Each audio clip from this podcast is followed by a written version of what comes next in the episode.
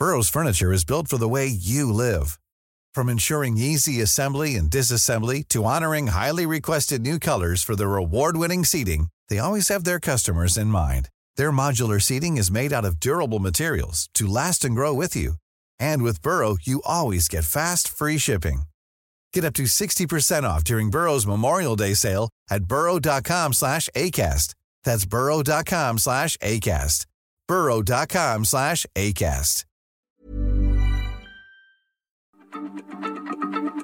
Heraldo Radio, la H se lee, se comparte, se ve y ahora también se escucha.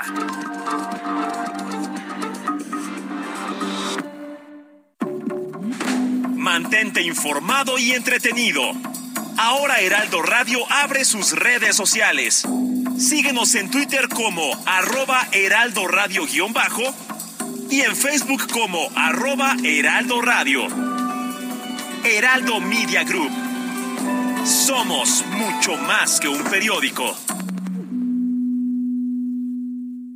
Regreso a clases. Vive el regreso más divertido en el Palacio de Hierro. Disfruta hasta 12 mensualidades sin intereses en el universo más increíble de accesorios escolares y moda. Junio 17 a septiembre 18 de 2022. Soy totalmente Palacio. Consulta términos en elpalaciodehierro.com. En Soriana, compra uno y lleva el segundo al 70% de descuento en toda la ropa de verano o pantalones de mezclilla, toda la protección femenina, detergentes líquidos y toda la marca Regio. Soriana, la de todos los mexicanos. Agosto 1, excepto Basic Concepts, BM Jeans y Precisimo. Aplican restricciones. Válido solo en Hiper y Super. Heraldo Radio, con la H que sí suena y ahora también se escucha. Inicia. Heraldo Noticias de la tarde con Jesús Martín Mendoza. En Heraldo Radio.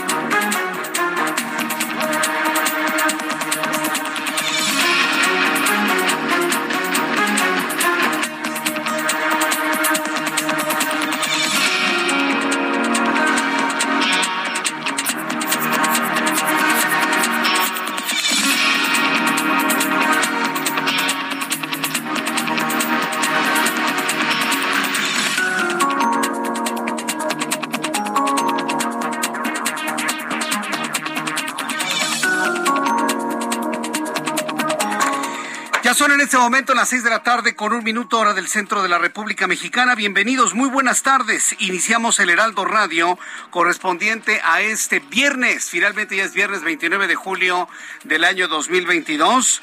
Como siempre le digo, súbale el volumen a su radio, que le tengo la información más importante que ha sucedido hasta este momento. En primer lugar, le informo que el gobierno de Estados Unidos comunicó su preocupación por la declaración del gobierno mexicano para convertir la construcción del tren Maya en una obra de seguridad nacional, porque esta decisión va en contra de los acuerdos de transparencia. Estados Unidos está muy preocupado por las arrebatadas que se pone Andrés Manuel López Obrador, el presidente mexicano. Están preocupados. Y están preocupados por esta forma en la que se están haciendo las cosas en nuestro país.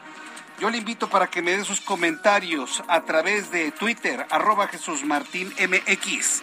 Para que me dé sus comentarios a través de YouTube en el canal Jesús Martín MX. Tengo un chat en vivo para que nos diga desde su punto de vista a dónde nos va a llevar esta escalada con nuestro principal socio comercial.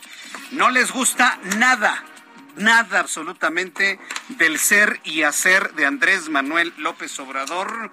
No les gusta nada y este asunto del tren Maya que evidentemente está afectando de manera irreversible toda la biodiversidad de la península de Yucatán, tampoco les gusta absolutamente nada. Es la primera vez que el gobierno estadounidense se pronuncia en contra del tren Maya.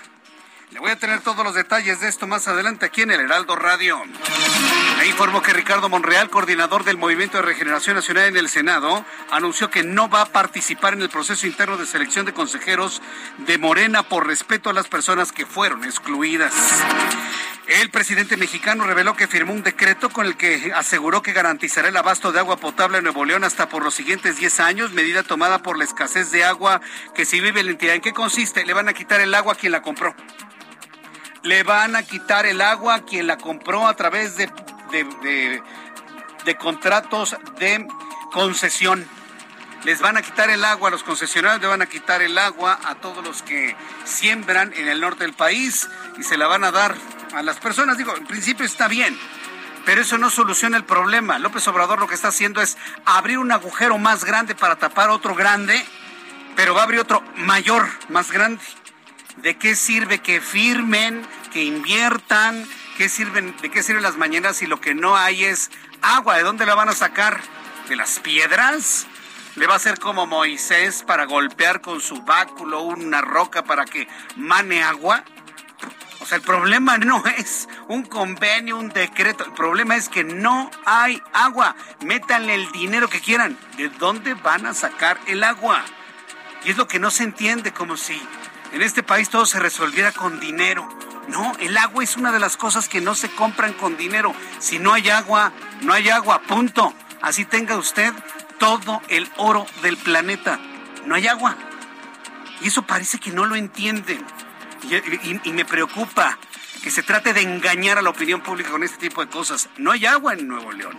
Esa es la realidad. Métale el dinero que quiera. No hay agua en Nuevo León. ¿Qué van a hacer? Bueno, pues vamos a tratar de entenderlo en los próximos minutos aquí en el Heraldo Radio. En la carretera Zapotlanejo, Jalisco, fueron localizados los internos que habían sido retirados de manera intempestiva del albergue Casa de Vida, camino a la Fortaleza, el anexo del municipio de Tonalá, donde los eh, cuidadores quemaron a una menor con alcohol y con descargas eléctricas. Sí, ese tamaño. Yo sigo pensando que el COVID el coronavirus ha cambiado mucho el comportamiento de la sociedad mexicana y de otras partes del mundo. También le informo que la Comisión Federal para la Protección contra Riesgos Sanitarios, la COFEPRIS, emitió una alerta sanitaria por 44 distribuidores irregulares de medicamentos. Reveló que algunas de estas supuestas distribuidoras son empresas que simulan operaciones a través de emisión de facturas. El próximo 1 de agosto comienza en la Ciudad de México la vacunación contra COVID-19 para niños de 8 años. La Secretaría de Salud Capitalina informó que los menores cuyo apellido comience con la letra A, B o C serán inoculados el próximo lunes. El Ministerio de Salud español reportó la primera muerte de viruela del mono en Europa. Por otra parte, las autoridades brasileñas informaron sobre la muerte de un hombre infectado con la viruela símica, siendo estas dos las primeras muertes fuera de África causadas por este virus. La Fiscalía Española acusó a la cantante Shakira de no pagar impuestos durante 2012 hasta 2014 porque la compositora dice que no vivió en España cuando se confirmó que en esos años habitaba una casa en Barcelona. ¿Vivía o no vivía? Ahora, pagar impuestos está relacionado con vivir, no, está relacionado con ganar. Si usted gana dinero en alguna parte del mundo, tiene usted la obligación de pagar impuestos en donde los gana. No necesita vivir. Vaya salida, ¿no? De Shakira. La fiscalía busca imputar una pena de ocho años de cárcel y una multa de 23 millones de euros a Shakira. Y fíjese que allá sí se cumplen las leyes, ¿eh? Así que pues le van a quitar sus ahorritos a Shakira porque no pagó impuestos. Vaya mal ejemplo. Pero bailemos con Shakira, ¿no?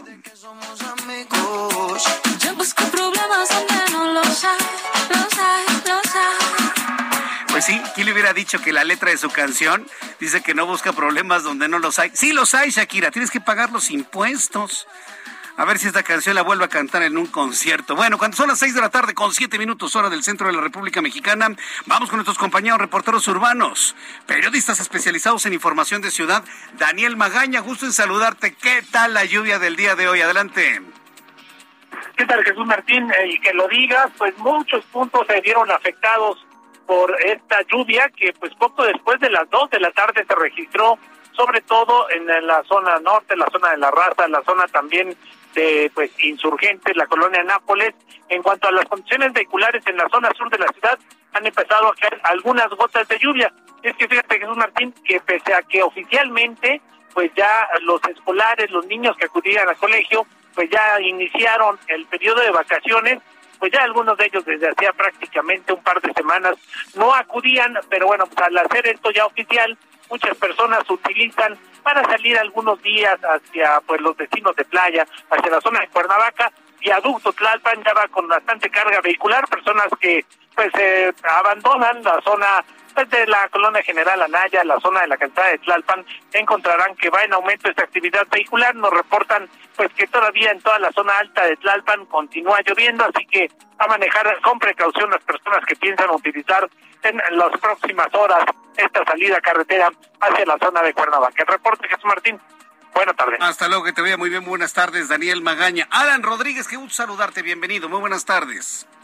Jesús Martín, amigos, muy buenas tardes. Avenida Oceanía y su continuación, Avenida 608, presentan avance lento desde el cruce con circuito interior hasta la zona de la Avenida 661.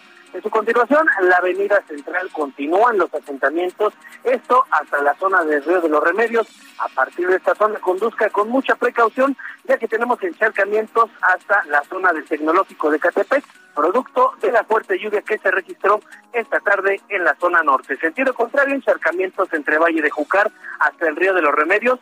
Superando ese punto, el avance es constante y la continuación, Avenida 608 y Avenida Oceanía hasta la zona del distribuidor vial Eberto Castillo, el avance mejora. Por lo pronto, Jesús Martín, el reporte que tenemos, conduzca con mucha precaución. Gracias por la información, Alan. Continúa, presidente. Javier Ruiz con más información. Adelante, Javier.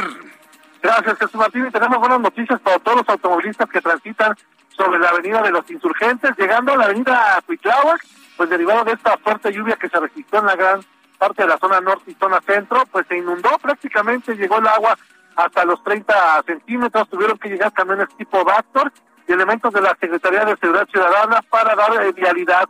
Insurgentes por unos momentos, pues únicamente estaba abierto el carril del Metrobús, donde estaban pasando los vehículos ya afortunadamente para esta hora, pues ya fueron, pues con este camión tipo Vactor desasolvado las coladeras, mucha basura es la que encontraron, así que pues poco a poco ya podrán eh, transitar principalmente para quien desea llegar hacia los ejes 1 y 2 norte. El sentido presupuesto de insurgentes, pues sí presenta carga vehicular, es viernes a pesar de que pues ya muchos niños salieron de vacaciones, pues todavía se refleja los problemas vehiculares principalmente para quien desea llegar hacia el metro Indios Verdes o bien para continuar hacia la autopista carretera México-Pachuca. De momento, Jesús Martín, ese es el reporte que tenemos. Muchas gracias por esta información, Javier Ruiz. Estamos atentos, hasta luego. Hasta luego, que te vaya muy bien. Son las seis de la tarde con diez minutos hora del centro de la República Mexicana y escuche usted el Heraldo Radio. En Soriana, compra uno y lleve el segundo al 70% de descuento en medicina ética y en todos los pañales. Sí, lleve el segundo al 70% de descuento en medicina ética y en todos los pañales. Soriana, la de todos los mexicanos. Agosto 1, excepto Clean Bebé. Aplica restricciones. Válido solo en Hiper y Super. Bueno, ya se fue el Julio regalado, ¿no? Pues ya están los mariachazos de la temporada de la temporada de fiestas mexicanas. Yo le voy a decir una cosa, señor, estamos a punto de iniciar el, mes de agosto. Es el, el, último mes del año. Se acabó, ¿eh? Llega septiembre y todo es a medio gas. Y ya, se acabó el año. Agosto, digo, perdón, septiembre las fiestas mexicanas. Eh, octubre, bueno, pues ahí, ahí la vamos llevando, ¿no? 2 de octubre, no se olvida, y cosas por el estilo.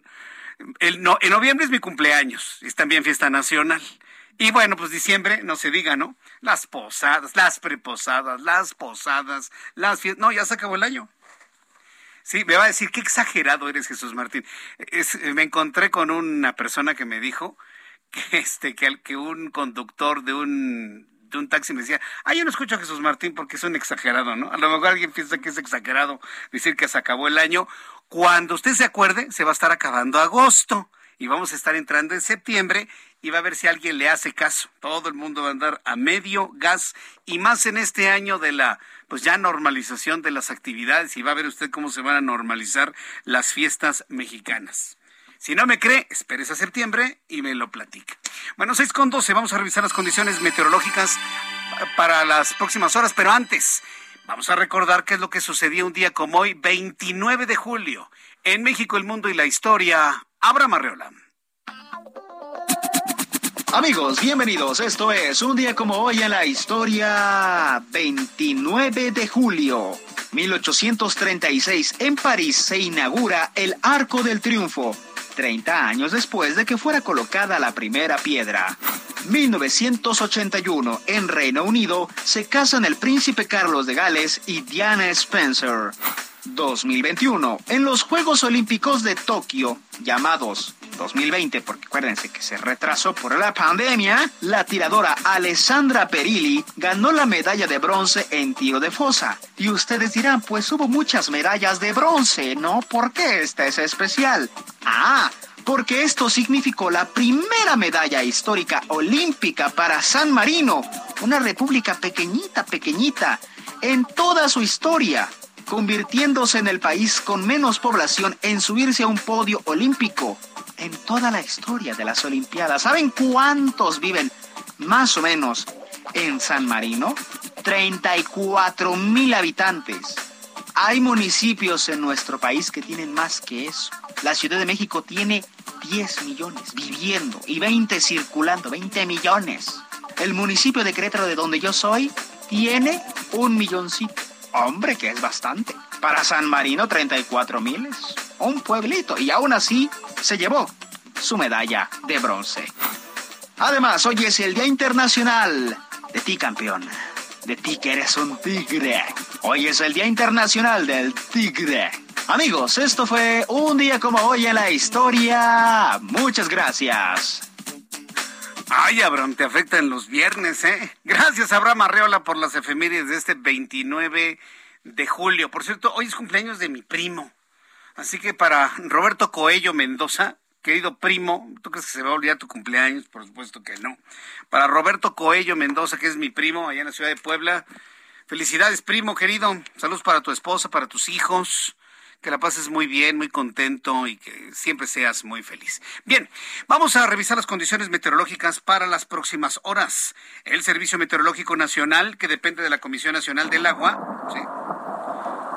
veo precisamente el meteorológico en la tecnología celular, porque ahí precisamente es donde el Servicio Meteorológico Nacional nos envía toda esta información meteorológica para las próximas horas. El Servicio Meteorológico Nacional nos habla de la tormenta tropical Frank. Vamos a estar muy atentos de este, de este sistema también. Monzón mexicano, onda tropical número 17, canales de baja presión, lluvias puntuales intensas.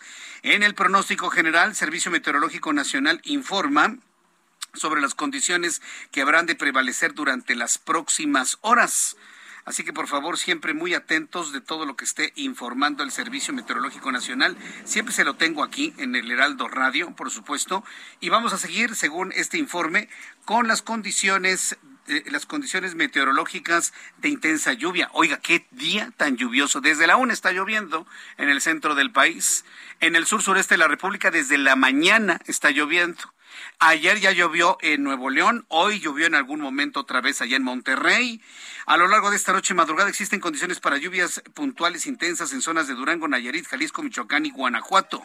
Durante esta noche y madrugada, el monzón mexicano sobre el noroeste del territorio nacional, en combinación con la entrada de humedad de ambos océanos y con inestabilidad en niveles altos de la atmósfera, mantendrán las condiciones de lluvias puntuales intensas en Durango, lluvias muy fuertes en zonas de Chihuahua, Sonora y Sinaloa. Al mismo tiempo, un canal de baja presión extendido sobre el occidente y centro del país en interacción con la onda tropical número 17, misma que se desplaza sobre el centro y sur gradualmente sobre el occidente de la República Mexicana. Observamos la entrada de humedad del Golfo de México, Océano Pacífico. Eh, tenemos la onda tropical número 17, inestabilidad de niveles altos de la atmósfera. Vaya, todos los ingredientes para tener pues lo que resta de este viernes y el fin de semana bastante lluvioso. Vamos a revisar las condiciones meteorológicas para las siguientes ciudades. Llovió como así un chipichipe ligero allá en Monterrey, pero en este momento está totalmente despejado. Ya el intenso sol del día de hoy ya evaporó todo el agua que cayó ayer. 23 la mínima, máxima 36, en este momento 34 grados en Monterrey. Acapulco Guerrero, medio nublado, mínima 25, máxima 32, 29 en este momento. Guadalajara. Ya amenaza lluvia en un ratito más en Guadalajara, mínima 16, máxima 28, 23 en este momento. Tijuana, mínima 17, máxima 24, 23 en este momento. Oaxaca, mínima 14, máxima 26, super nublado en la ciudad de Oaxaca, 24 en este momento. Llueve en la zona de los volcanes. Para que nos escuchen, en la zona de Amecameca, La temperatura mínima es de 0 grados. Qué frío está haciendo la Mecameca, máxima 10. En este momento 8 grados. Digo, para quien no le gusta el calor, se puede ir a la zona de Amecameca, de San Pedro Nexapa, para disfrutar del verdadero frío en pleno verano. Y aquí en la capital de la República, el termómetro está en este momento en 16 grados, está haciendo frío. La temperatura mínima estará en 10 durante la noche, la madrugada, el amanecer de mañana sábado y la máxima 21 grados Celsius.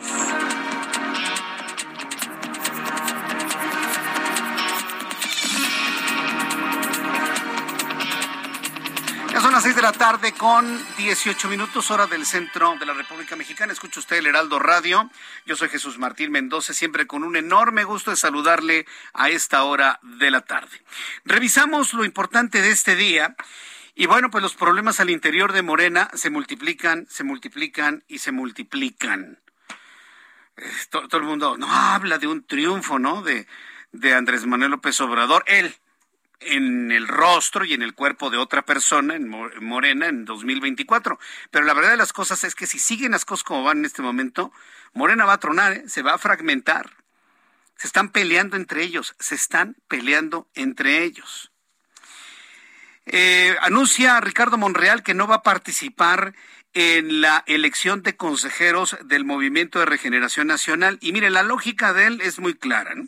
Simple y sencillamente decide no participar en respeto a las personas que dice habrían sido excluidas habrían sido excluidas de todo este procedimiento de elección de los consejeros de este movimiento de regeneración nacional. Informó mediante Twitter que no va a participar en el proceso de selección de consejeros de Morena por respeto y solidaridad a los que fueron excluidos, pues acusa ya está prefigurado el resultado. ¿Sabe lo que significa eso? ¿Sí? Lo que dijo Ricardo Monreal, que está prácticamente ahorita en todos los medios de comunicación, que va a haber dedazos. ¿Para qué nos vamos a un teatro, como yo mismo lo he calificado, si todos son dedazos dentro de Morena, dedazos del presidente y de los seguidores más cercanos de él? Vamos a escuchar lo que dijo Ricardo Monreal. Por respeto y solidaridad a los fundadores y a los militantes que fueron excluidos, del proceso interno de Morena o aquellos que dejaron participar, pero que está ya muy prefigurada la resolución y el resultado de este proceso, decidí no participar. Así lo anunció Ricardo Monreal fracturas al interior de este partido político. ¿Por qué fracturas? Porque mientras él y sus más cercanos, muchos como él, no van a participar, la jefa de gobierno Claudia Sheinbaum anunció que va a participar mañana en la elección de consejeros de Morena. La jefa de gobierno dijo que votará en el distrito 14 con sede en la alcaldía Tlalpan porque confía en el partido y su dirigencia, ya que es un proceso donde dijo va a haber una afiliación abierta y una participación en la elección de consejeros al Congreso. Fue lo que comentó en su momento la jefa de gobierno. Unos van y otros no van a ir. Para que usted lo vaya viendo. Mañana lo, estaremos cubriendo en los servicios informativos del Heraldo. Lo platicaremos mañana en nuestro programa de la mañana, si usted, en nuestra mañanera de los sábados. Ya, me dicen, no, que Jesús Martín tiene una mañanera los, los, sí, los sábados. Si no lo sabían, los sábados en la mañana a través de YouTube, en el canal Jesús Martín MX. Hago mi mañanera. Nada más que yo no pongo a Chicoche, se los puedo asegurar, ¿eh? Le platicaré de otras cosas interesantes, eso sí. Pero no, no, no. Si alguien quería escuchar Chicoche o a Mauri, si ponernos todos románticos. No, es muy temprano para oír a Mauri, ¿no? Es como para una peña en la noche con tres mezcales. Y... Sí, no. No, no es demasiado temprano. Pero bueno, a 2.3 kilómetros del albergue de Tonalá, donde fue quemada una menor y de donde fueron sustraídos 34 internos, en su mayoría hombres, se informó que ya fueron localizados sobre la carretera libre a Zapotlanejo en Jalisco. este caso es verdaderamente dramático. tenemos a Mayeli. Vamos con mi compañera Mayeli Mariscal, quien nos informa de este caso que se suma a todas las agresiones de mujeres quemadas que hemos informado durante solamente esta semana. Mayeli Mariscal, adelante, te escuchamos. Muy buenas tardes, pues tal como lo mencionas, el día de hoy un total de 34 personas quienes estaban internadas recibiendo tratamientos o supuestos tratamientos de adicciones en el albergue Casa de Vida Camino a la Fortaleza, eh, pues fueron ya localizadas, fueron dejadas más bien a dos kilómetros de distancia de este lugar que se ubica en la avenida, perdón, que se ubica en la colonia Santa Isabel en Tonalá y bueno, los localizan en la avenida Arroyo del Medio, la carretera libre a Zapotlanejo, se estuvieron haciendo llamadas a sus familiares para que fueran por ellos y hasta estos momentos pues no se ha recibido ningún comunicado por parte de la fiscalía, aunque presuntamente pues se localiza en buenas condiciones a estas personas, en su mayoría hombres, y es que hay que recordar, derivado del cateo que llevó a cabo la fiscalía en este lugar, eh, se eh, deriva que pues había tan solo un adolescente, los demás mayores de edad, y pues estaban recibiendo estos supuestos tratamientos en este albergue. Por lo pronto no hay detenidos todavía ni se ha informado eh, por parte de la autoridad de manera oficial sobre la localización de estas personas, 34 personas que presuntamente estaban recibiendo eh, pues algún tipo de tratamiento, estaban anexadas o internadas en este albergue. Bueno, pues, eh, ¿de cuántas personas estamos hablando? ¿Nos, nos informaste? Son 34 las que se dejaron ahí abandonadas en la carretera Zapotlanejo. Qué barbaridad. Bueno, gracias por esta información, Mayeli. Excelente tarde para todos. Gracias, que te ve muy bien. Bueno, pues entonces ya localizan allá en Zapotlanejo a estos internos del albergue en Tonalá, donde quemaron a esta menor. Al menos 13 de lo que nos enteramos se mediatizaron, se viralizaron se conocieron durante esta semana. ¿Cuántas mujeres más habrían sido quemadas con cualquier tipo de sustancia durante esta semana? Esa es la pregunta. Es decir, ¿cuántas no nos enteramos en el país como medios de comunicación en general? Después de los anuncios, le tengo más información aquí en el Heraldo Radio porque pide un juez decreto de seguridad nacional para el tren Maya. Estados Unidos está que no cabe con la forma en la que están haciendo las cosas el gobierno mexicano que está violentando todo hasta los acuerdos de cuidado de la naturaleza. Regreso con esto después de los anuncios. Escucha las noticias de la tarde con Jesús Martín Mendoza. Regresamos.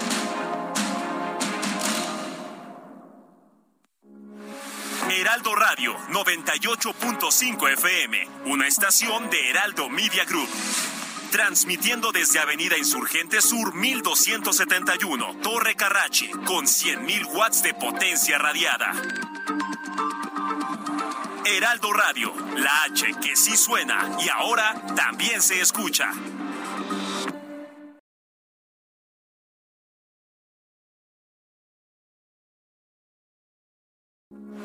Heraldo Radio, con la H que sí suena y ahora también se escucha.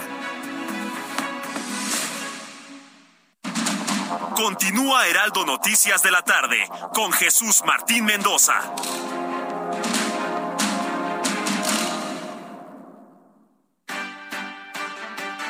¿Ya te moviste hoy? Sí cumpliste. Ya previste. ¿Ya cambiaste la chatarra por frutas? Sí cumpliste. Ya previste. ¿Ya ejercitaste tu mente? Sí cumpliste. Ya previste. ¿Ya compartiste tiempo con tu familia? Sí cumpliste. Ya previste. Con pequeños cambios todos los días haces una gran diferencia en tu salud.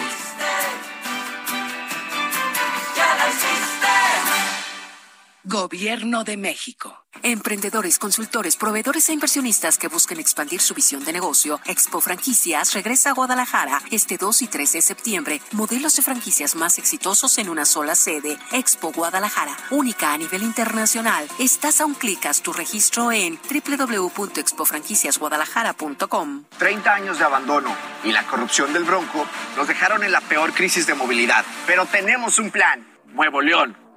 Y en menos de seis años vamos a hacer la inversión más grande en la historia. Nuevo León son nuevas líneas de metro, transmetros, un tren suburbano, la flotilla de autobuses ecológicos más grande del país y las carreteras que conectarán el norte con el sur.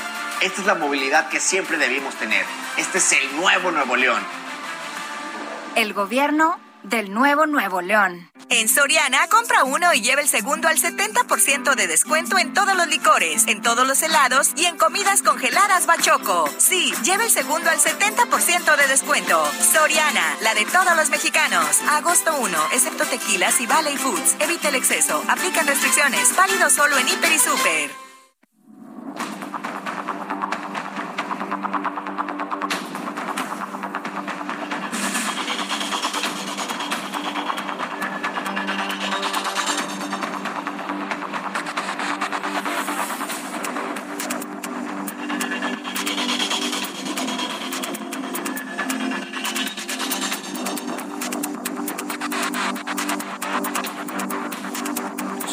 Tarde con 32 minutos. Son las 6 de la tarde con 32 minutos hora del centro de la República Mexicana. Bueno, después de haberle informado esto que sucede en Zapotlanejo, eh, quiero informarle esto. La, la, verdad es que hay una gran, gran preocupación por las formas como está haciendo las cosas el presidente mexicano sin importarle absolutamente nada va, va, va a pasar a la historia nuestro actual mandatario como un hombre que no entendió que él está para servir, es un servidor, es el servidor público número uno.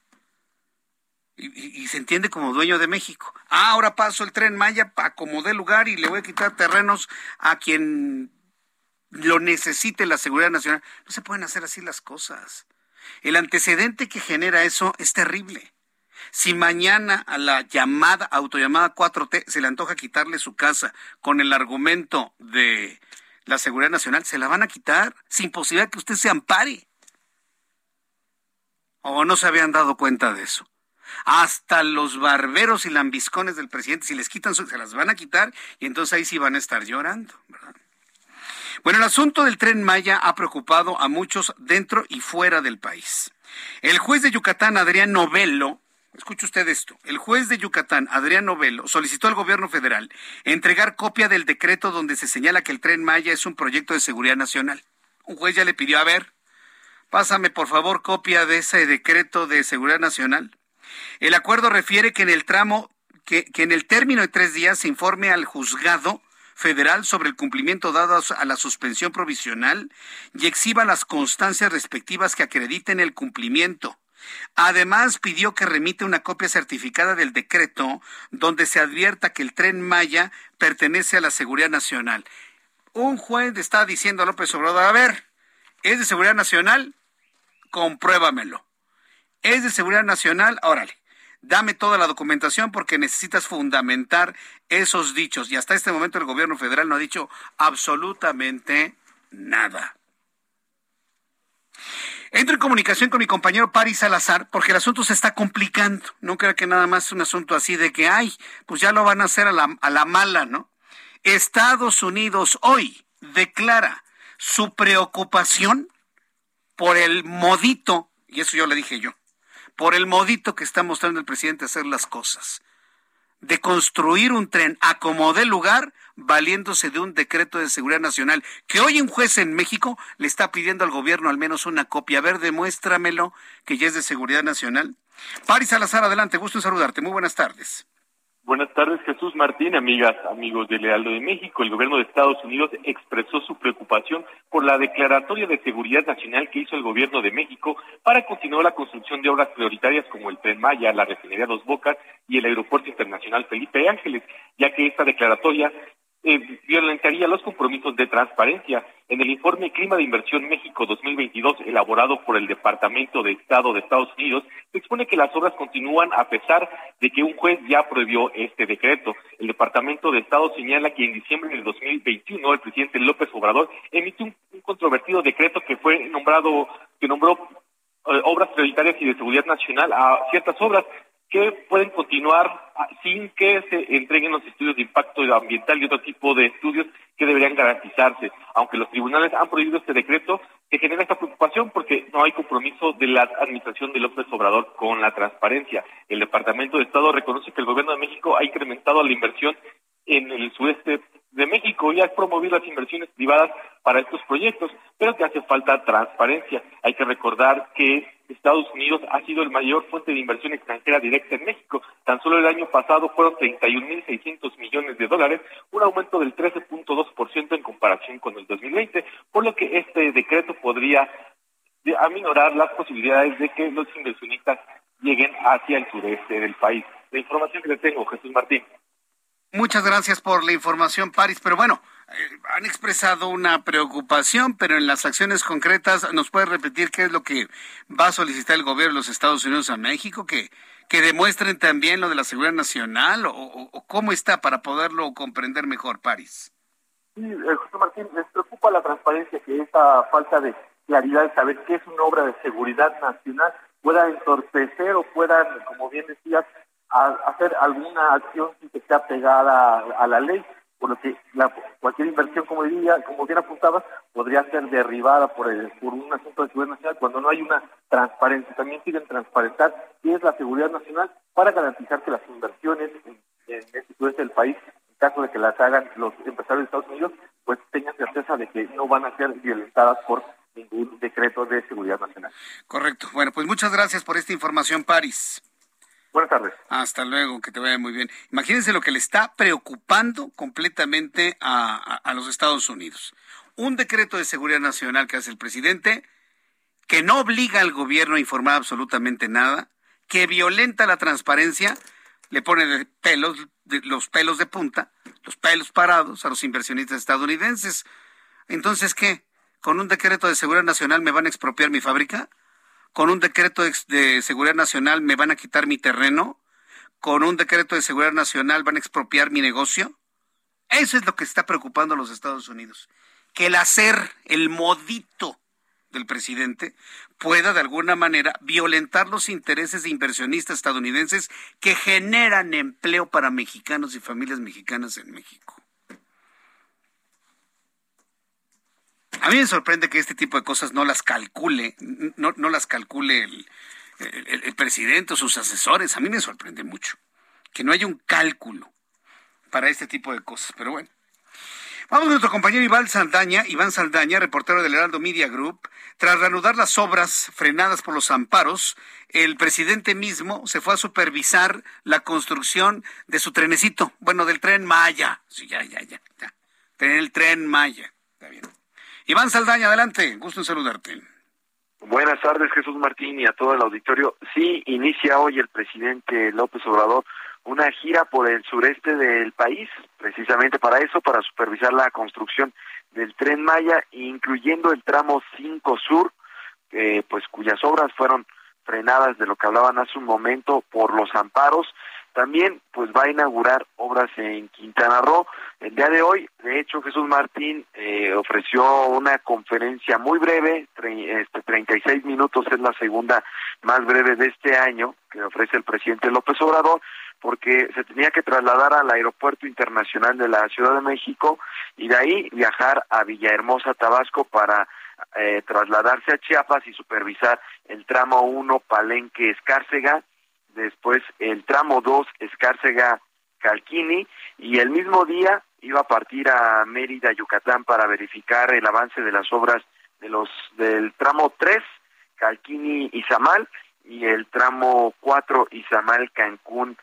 En Mérida va a pernotar el día de hoy y mañana va a ir a Mérida de, a, precisamente, perdón, a supervisar esta obra en el, tramo 4, eh, va a otras zonas de ahí, y después a Cancún, de Cancún a Tulum, que es el tramo 5, el tramo sur, precisamente este que estaba pues eh, frenado por estas por estos amparos y que pues tras eh, este decreto de que, que lo declaró de seguridad un asunto una obra de seguridad nacional al tren Maya pues ya fue reanudado entonces, eh, Jesús Martín, el, día domingo es el único día que va a tener actividades públicas porque el día de hoy y el día de mañana pues son actividades privadas estas supervisiones. El día domingo pues nada más eh, el presidente a las 10.30 de la mañana va a encabezar el inicio de la construcción de un puente en Cancún, Quintana Roo, precisamente en esta zona donde se va a encontrar el presidente López Obrador y después estaría regresando a la Ciudad de México. Bien, muchas gracias por esta información, Iván Saldaña. Buenas tardes. Hasta luego, muy buenas tardes. Vaya al presidente ahí revisando la obra que él mismo quiere que se continúe a la fuerza, a la fuerza de violar la ley de amparo, a la fuerza de violar la ley de amparo. Sorprendente, increíble, pero cierto. Bueno, son las seis de la tarde con 41 minutos hora del centro de la República Mexicana. Otro asunto que también ha hecho el presidente de este, en este modito que ya le he platicado, es el asunto de traer médicos de otros países, de manera concreta de, de Cuba. Ya sabemos perfectamente bien todo este llamado que se ha hecho en diversos medios de comunicación y a través de diversos foros de un apoyo para los médicos mexicanos con condiciones, infraestructura y sobre todo seguridad y sobre todo con seguridad. Hace casi una semana, el presidente mexicano estuvo en Nayarit, en su vigésima visita al estado de Nayarit, dicho sea de paso. Y ahí anunció precisamente el inicio de las actividades de los eh, de 54 médicos cubanos. En la línea telefónica tengo al doctor José Francisco Munguía, secretario de Salud de Nayarit.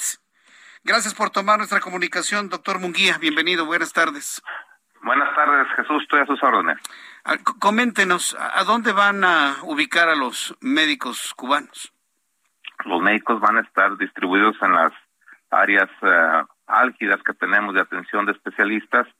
Van a ir a Las Varas, a Rosa Morada, a Puente de Camotrán, a Jesús María, a Santiago Escuintla, a Islán del Río y en aquí en la uh, capital del estado quedarán únicamente seis de ellos. Ajá. ¿Y cuáles van a ser sus actividades? Son todos médicos especialistas, vienen del área de ginecología y obstetricia, pediatría, medicina interna, cirugía y anestesiología. Es el reforzamiento, es, sí, es la coadyuvancia de en áreas hospitalarias a la infraestructura médica que nos falta, que es para atender sobre todo los casos urgentes de tipo médico quirúrgicos que ponen muchas veces en riesgo la vida de las personas. En localidades que algunas de ellas tienen una lejanía de seis a siete horas de la, aquí, de la capital del estado, como es Puente de Camatlán. Dígame una cosa, ¿de plano no hay médicos mexicanos, nayaritas, sí. que hagan ese trabajo? No tenemos médicos nayaritas ni médicos mexicanos que hayan querido ir a, a esas unidades médicas todos quieren permanecer pues en la capital del estado o cercanos a la capital por, del estado. Por la inseguridad pero, de esas regiones, eh, ¿no? Eh, bueno, en nuestra entidad, la realidad no tenemos una inseguridad tan marcada como en otros lugares. Falta de infraestructura, pues, falta de camas, falta de jeringas, falta lista. de vendas, gasas. ¿Cómo, cómo, cómo está? No, no, no. En no, este no tenor, a raíz de la implementación de este nuevo modelo de atención integral a la salud, todas esas unidades fueron rehabilitadas, sobre todo en sus quirófanos. En antaño reciente teníamos dos quirófanos funcionando en el estado únicamente, uno en Santiago Esquintla y uno en el Hospital Central. Ahorita a estas alturas tenemos ya 15 quirófanos funcionando en toda nuestra geografía. Sí. El Hospital Central pasa de un quirófano a cuatro y próximamente abriremos un quinto quirófano, los que nos permite abrir sí. la demanda que teníamos ancestral también de un deferimiento muy prolongado de tres, cuatro y hasta seis meses para una atención quirúrgica. Bueno, ¿ya homologaron los estudios de estas personas? ¿Ya homologaron hacia las leyes mexicanas, como le indica nuestra ley, eh, los conocimientos de estos médicos para que puedan ejercer, porque son extranjeros, para que puedan sí. ejercer en Nayarit? Están en el proceso de validación de estudios y al mismo tiempo están ellos recibiendo una capacitación técnico-administrativa sobre el manejo de las documentaciones que deben de llevar a efecto. Pero estábamos en ese tenor. Todavía ellos no han entrado en funciones. El día de hoy todas recibieron una capacitación sobre procedimientos epidemiológicos, cómo se deben hacer sus registros, sus referencias y demás. Entonces estamos en ese proceso ahorita. Sí. ¿Está usted de acuerdo la modalidad en la que están trabajando estas personas? ¿No se les va a pagar a ellos? ¿Están en una modalidad de esclavitud moderna? ¿Se le va a pagar al régimen comunista cubano? ¿Usted qué opina de esa bueno, modalidad? Bueno, la verdad, yo, yo desconozco cuál haya sido No, sí lo conozco, doctor. Digo, usted es una persona preparada, instruida. Sí, usted no, es un secretario de un Estado. Sí lo sabe. Sí, sí lo sabe. ¿Usted qué opina yo, eh, de, de, de, esa eh, modalidad eh, de pagarle al régimen cubano y a estas personas pues tenerlas ahí a que hagan lo que hagan sin pagarles a ellos un solo peso? ¿Qué opina usted de esa Yo ahí en ese tenor, el convenio no lo conozco, le soy honesto, no soy, no conozco yo el convenio. Debería usted exigirlo por ser secretario del ramo. Debería usted exigirlo por... Sí, sí, digo. Estoy hablando con un secretario de salud del estado de Nayarit. Sí, son situaciones que se manejan a nivel federal, en las cuales este uno sigue los lineamientos. No, pero eso no los maniata. Y perdón, perdón que lo interrumpa, pero es que eso no, lo no lo ata de manos. ¿Por qué no? ¿Por qué le tienen tanto miedo a la Federación de preguntarle al presidente, oiga, cómo le vamos a pagar a este personal cubano? Sé este, aceptar los niveles de actuación, tengo eh, superiores tanto en el área central como federal para que pues ellos establezcan ese tipo de situaciones, son los que A ver, ¿usted se asume entonces subordinado al gobierno? Son estados libres y soberanos. No, no, no es una subordinación, son procedimientos, son procedimientos que están siguiéndose, en los cuales yo algunos procedimientos no los conozco en este momento. Vuelvo a insistir, usted es un secretario de salud, perdón que lo interrumpa, usted es un secretario de salud de un Estado libre y soberano. Bajo ninguna circunstancia usted está bajo la subordinación del presidente o de la Secretaría de Salud.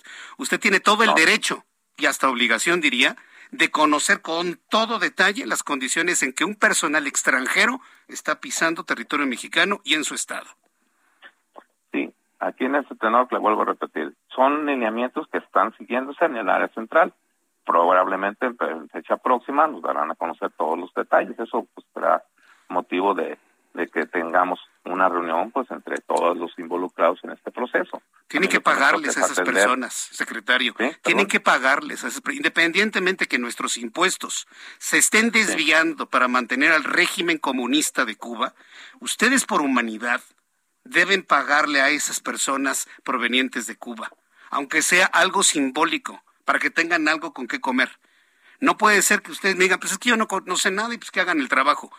No puede ser así. Este, no podemos tener ese eh. nivel de descomposición en México. Se lo digo abiertamente, con toda la confianza y sobre todo con la confianza que estoy hablando con el secretario de Salud de un Estado libre y soberano de Nayarit. Sí, le vuelvo a repetir, son procedimientos que se están eh, haciendo de una forma adecuada.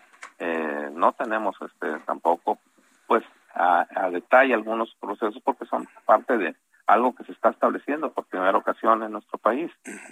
¿Y usted está de acuerdo?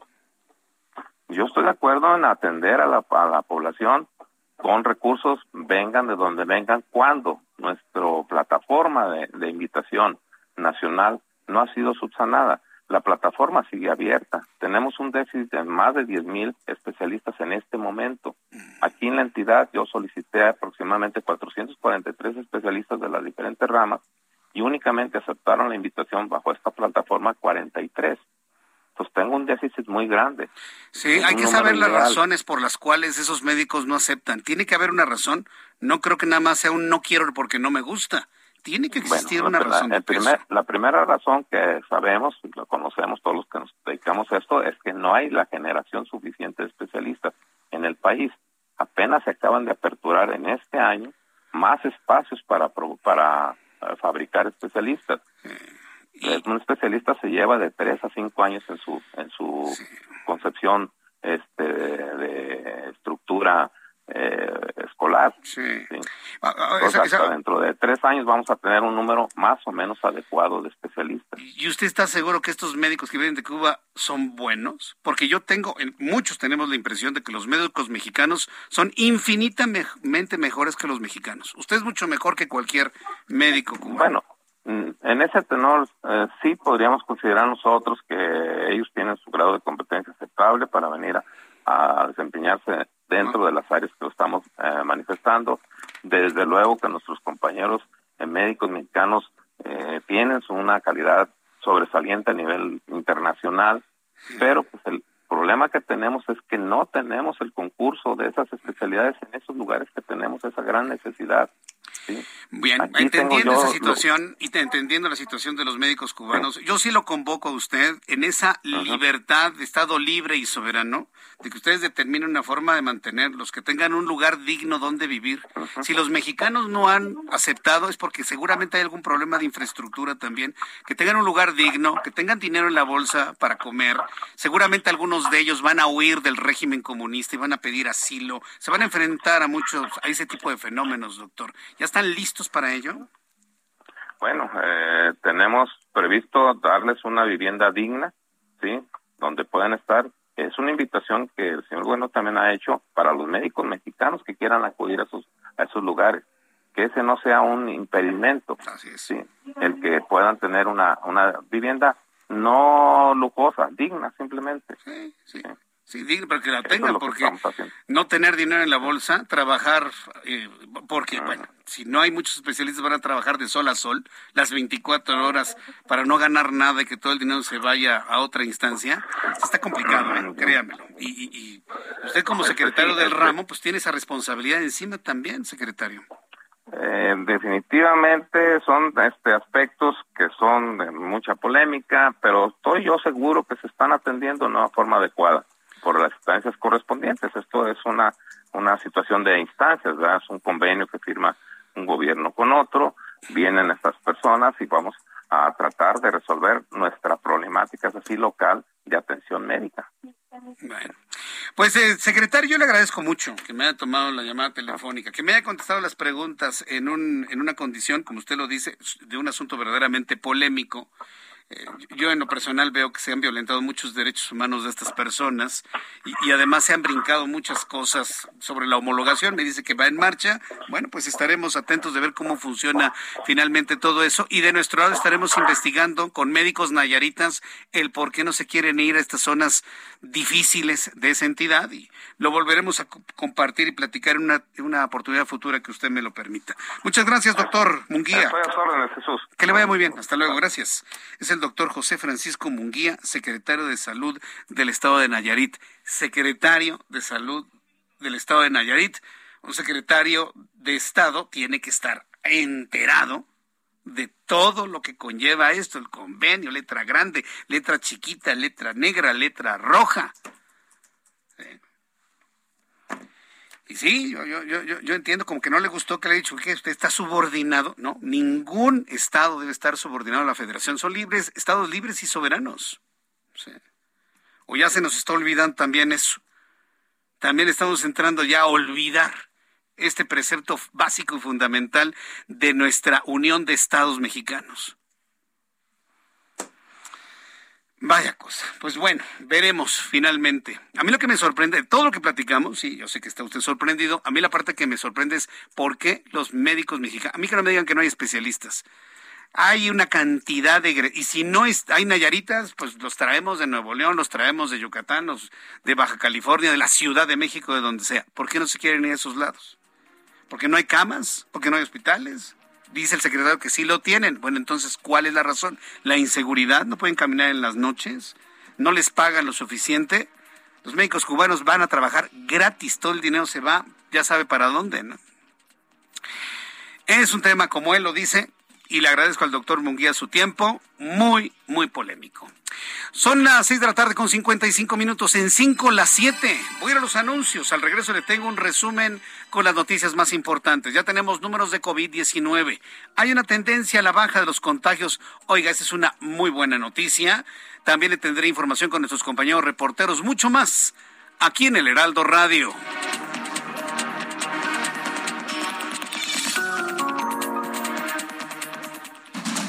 Escucha las noticias de la tarde con Jesús Martín Mendoza. Regresamos.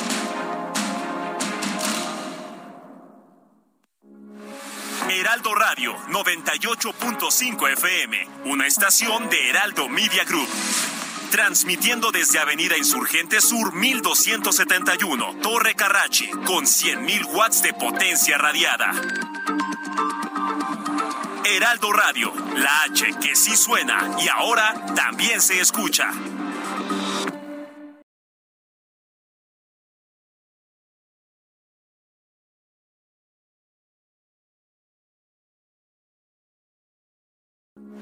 Heraldo Radio, con la H que sí suena y ahora también se escucha. Continúa Heraldo Noticias de la tarde con Jesús Martín Mendoza.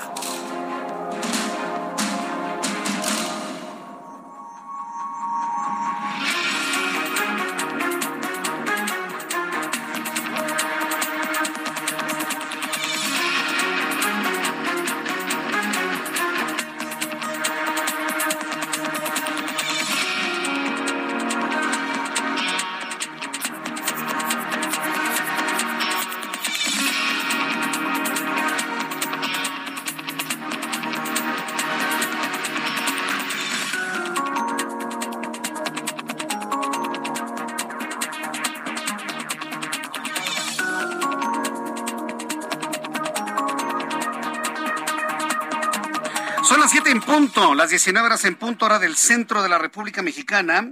Le presento un resumen con las noticias más importantes en el Heraldo Radio.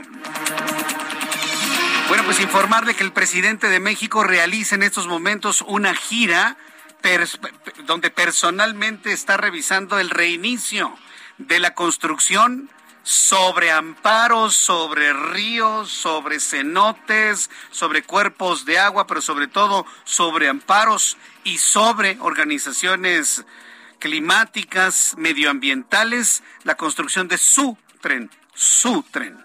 Lo fue a revisar personalmente. Está recorriendo, va a recorrer durante este, estos días eh, las entidades de la península de Yucatán para de esta manera constatar que su orden de seguridad nacional se ha cumplido de manera cabal. Mientras tanto, el gobierno de los Estados Unidos ha expresado su preocupación de la forma en la que está haciendo las cosas López Obrador con el tren Maya.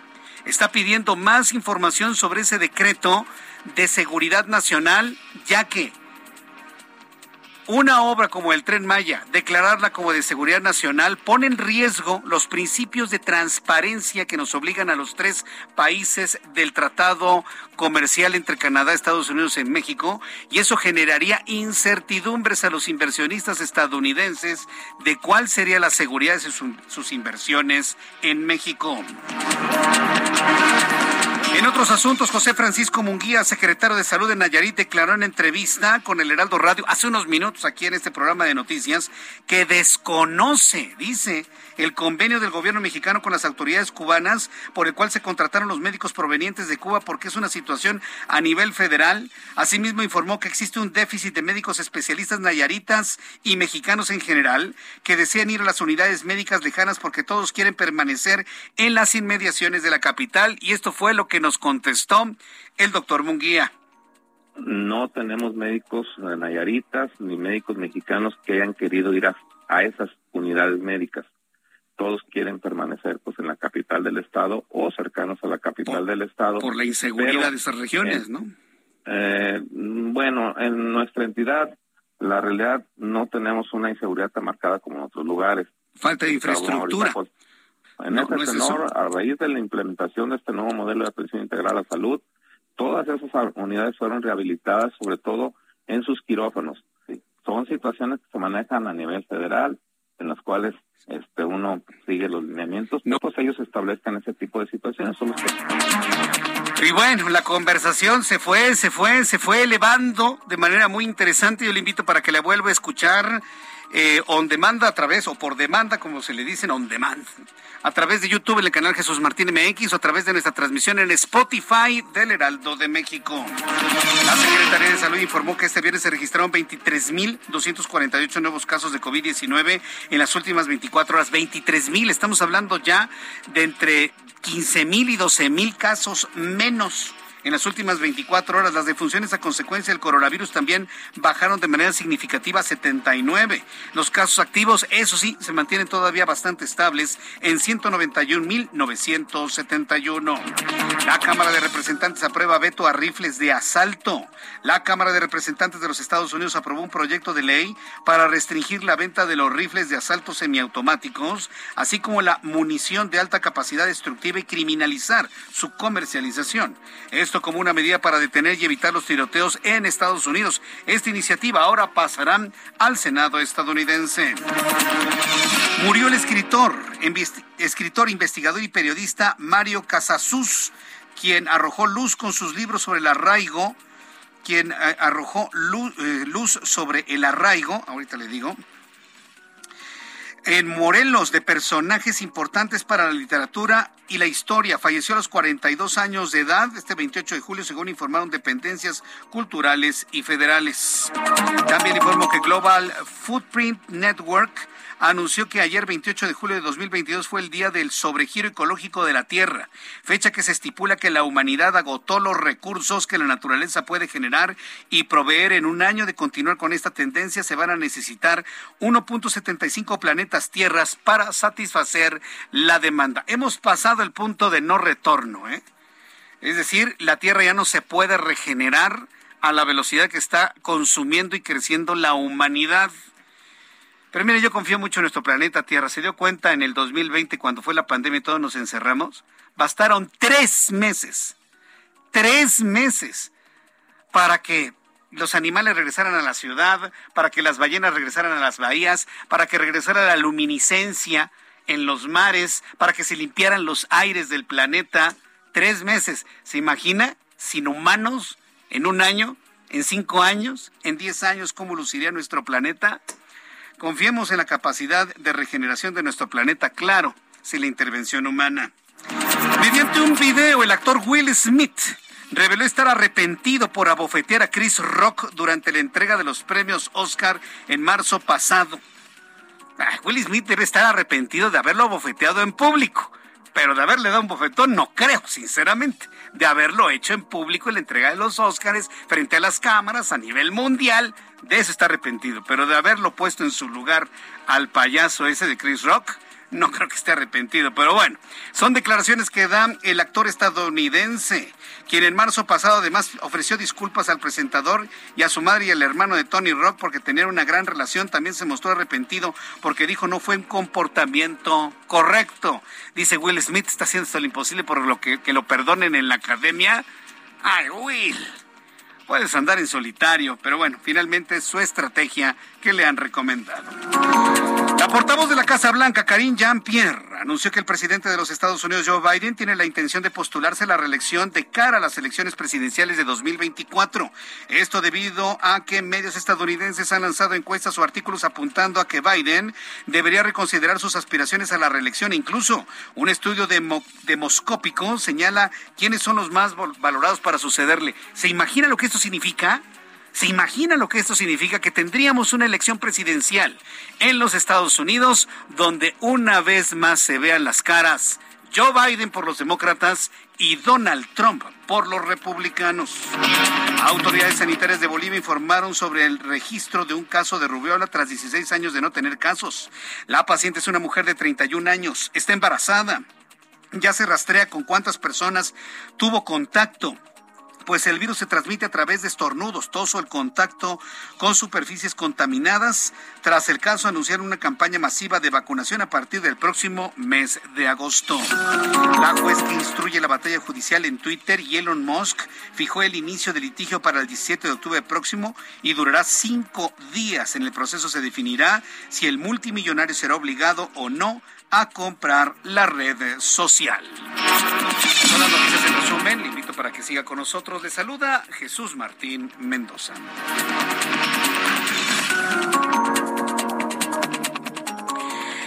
Ya son las eh, siete con nueve, las siete con nueve hora del centro de la República Mexicana. Mire, están regresando las enfermedades que durante mucho tiempo, pues sobre todo a los países que somos del tercer mundo, Sí, porque si alguien creía que México era del primer mundo, que estábamos, que somos como Dinamarca, creo que alguien les ha engañado.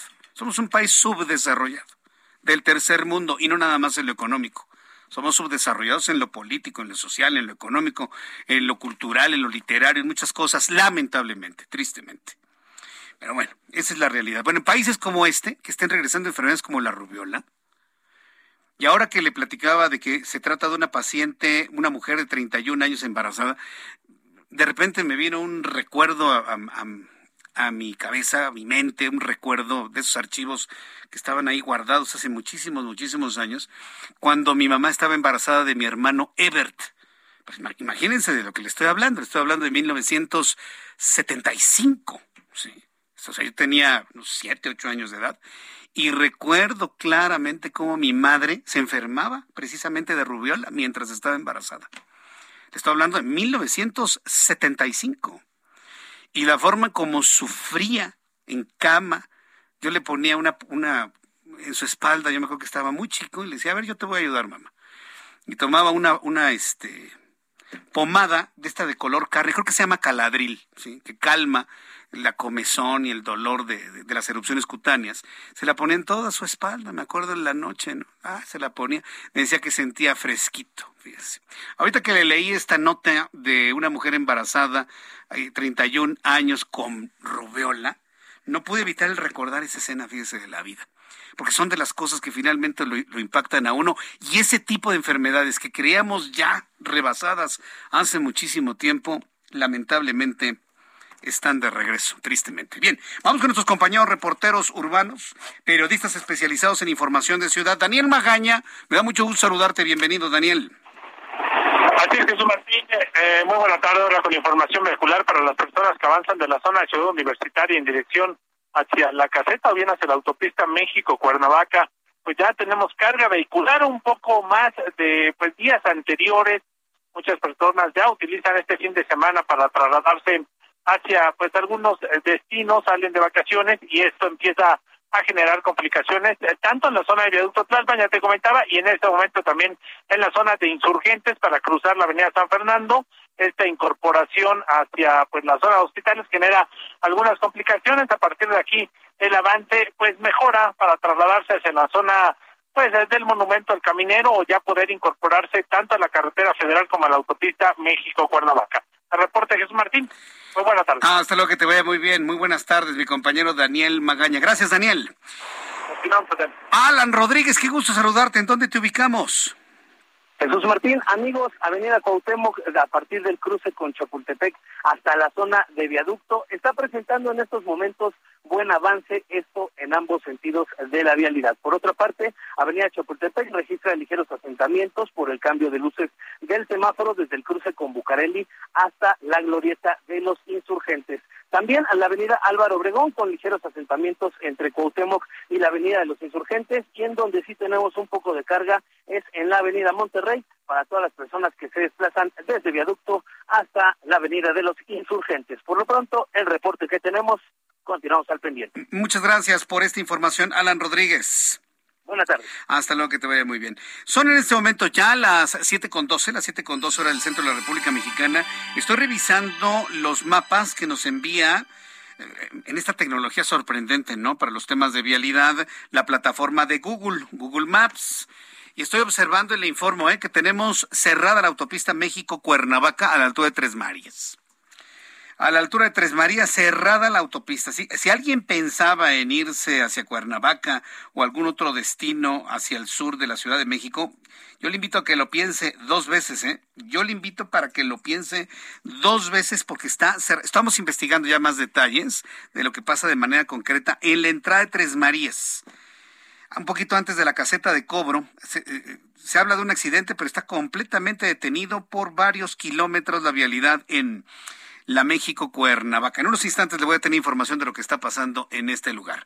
Mientras tanto, quiero informarle cuando son las 7.13, hora del centro del país, el Ejecutivo Federal firmó un decreto con el que aseguró que garantizará el acceso de la población de Nuevo León a agua potable durante los próximos 10 años. Vaya engaño. Le voy a decir por qué es un engaño, porque podrán invertir todo el dinero que quieran, ¿sí? pero si no hay agua, ¿de qué van a llenar los tubos y la presa? ¿De sopa? ¿De qué la van a llenar? ¿De aguas negras? ¿De aguas grises? Se necesita lluvia y eso no se arregla con dinero. No, sí que hay que sembrar las nubes. No, no, no, no. Estamos con un problema climático que ha cambiado el pronóstico del tiempo, que ha cambiado el patrón de lluvias. No llueve en esa zona. ¿De dónde van a sacar el agua? ¿O qué? ¿La van a traer en tuberías desde los Estados Unidos? Van a terminar haciendo eso, ¿eh? Bueno, el presidente mexicano indicó que con este decreto se busca resolver de fondo el problema de escasez de líquido vital, bueno, del agua, que representa la entidad en el norte del país. Entre las medidas que se encuentran en el documento que ya fue publicado en el Diario Oficial de la Federación, el presidente mexicano dijo que se garantizará agua potable en Nuevo León, la reducción de agua concesionada y destinar a uso doméstico, envío de un mayor número de vehículos transportadores, entre otros. Y esto fue lo que anunció Andrés Manuel López Obrador con ese propósito. Es resolver el fondo a mediano y a largo plazo el problema y eh, reforzar acciones de inmediato. Pero nos comprometemos a que antes de que termine este gobierno se tenga abasto de agua para ocho o diez años hacia adelante, empezando ahora. Pues a menos de que haga una danza para el agua. Sí, no, no, y lo, lo digo con toda seriedad. A menos de que hagan una danza para el agua o algo que ya hemos visto en el Zócalo y en el aeropuerto, ¿no? Que siembren pollos, que traigan chamanes de Veracruz y que hagan estas... ¿Qué son? ¿Rituales? Sí, prehispánicos, Jesús Martín. Ah. Que hagan este tipo de brujerías o cosas chamánicas que ahora están haciendo, ¿no? Para que llueva. Porque mire, sí, qué bueno que va a fluir dinero y qué bueno que hay la intención, gobierno estatal y el gobierno federal, muy bien. Pero si no hay agua, señores, a ver, por favor, si no hay agua, ¿de qué nos sirven los pesos? ¿De qué nos sirven los billetes? No nos sirven de nada. Necesitamos que llueva.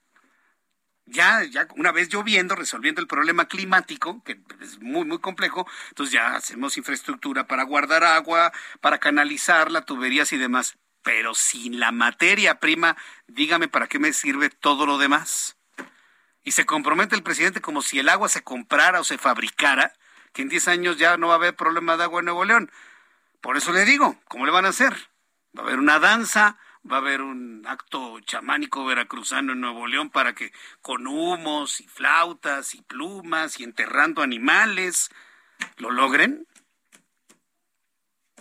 Solamente estoy describiendo lo que he visto que han hecho en otros lados, ¿eh? Solamente estoy describiendo lo que han estado haciendo en otros lados. Ojalá llueva, ¿sí? Y, y mejor vamos a hacer otro tipo de cosas, ¿no?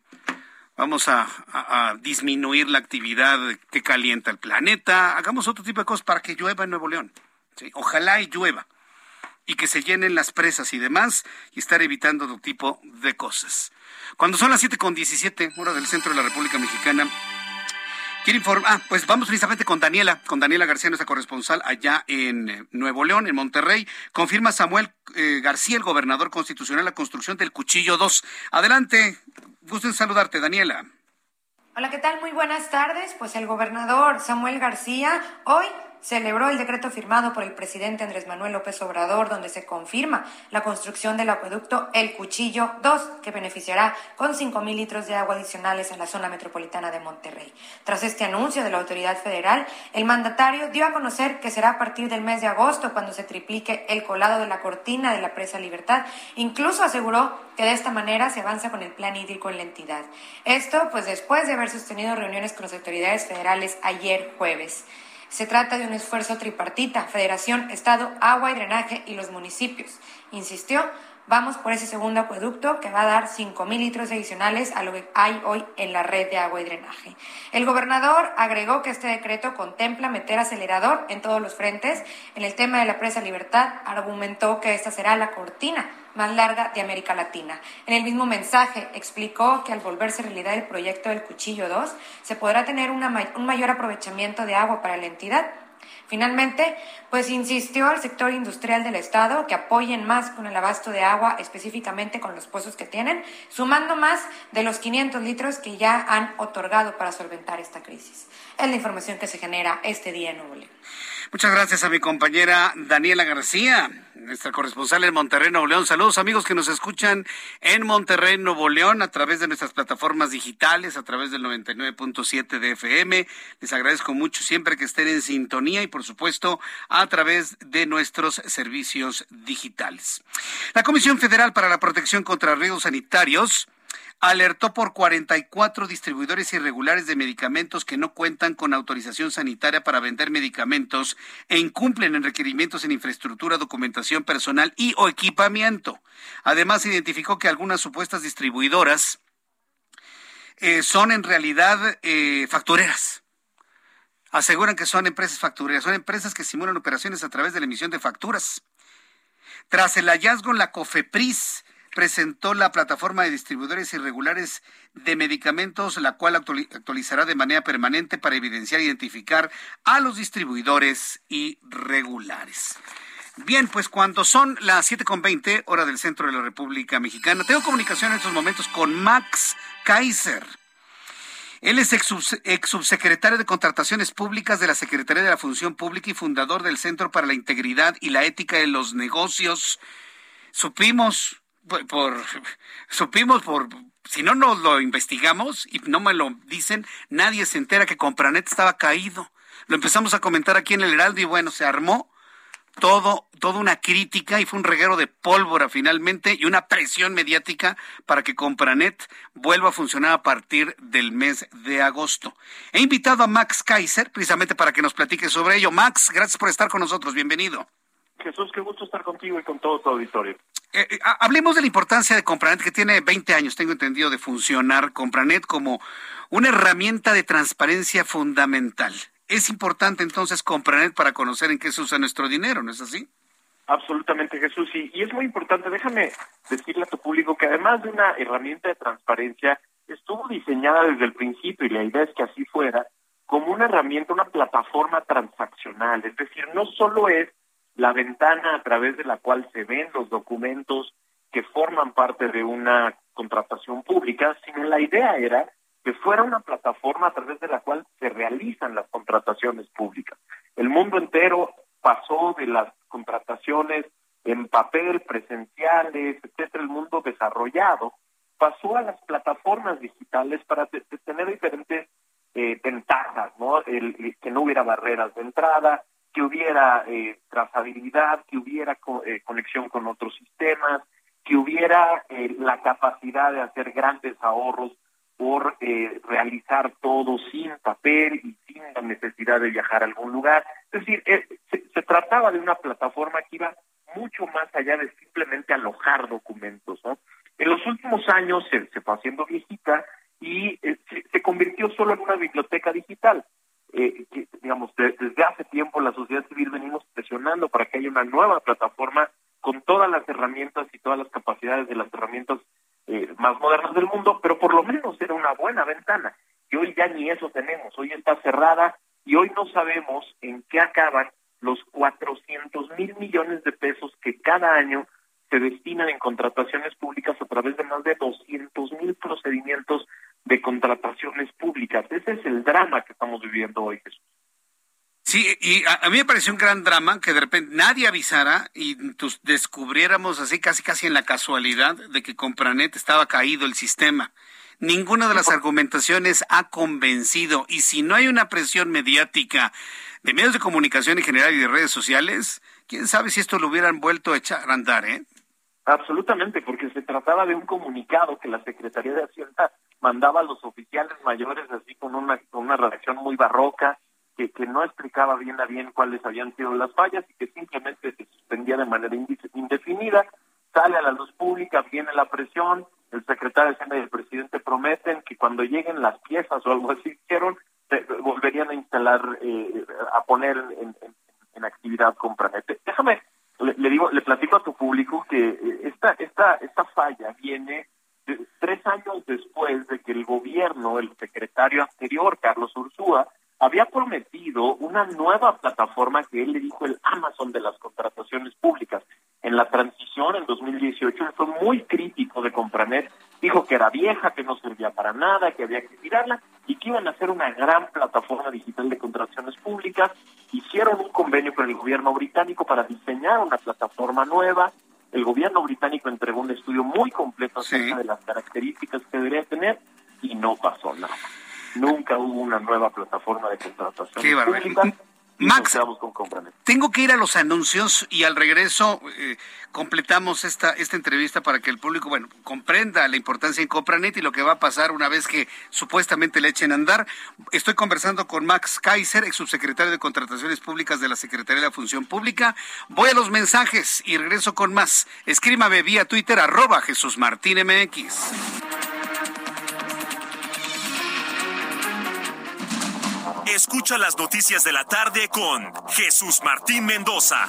Regresamos. Heraldo Radio, con la H que sí suena y ahora también se escucha.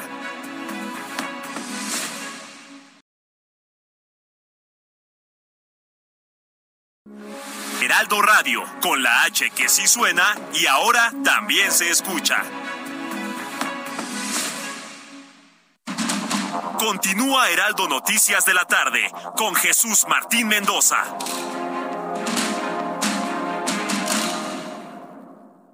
Emprendedores, consultores, proveedores e inversionistas, todos reunidos este 2 y 3 de septiembre en Expo Franquicias Guadalajara, las franquicias más exitosas del mercado en una sola sede. Regístrate en www.expofranquiciasguadalajara.com y vive la experiencia. Hashtag Expo Franquicias Guadalajara 2022. Conferencias y más al registrarse.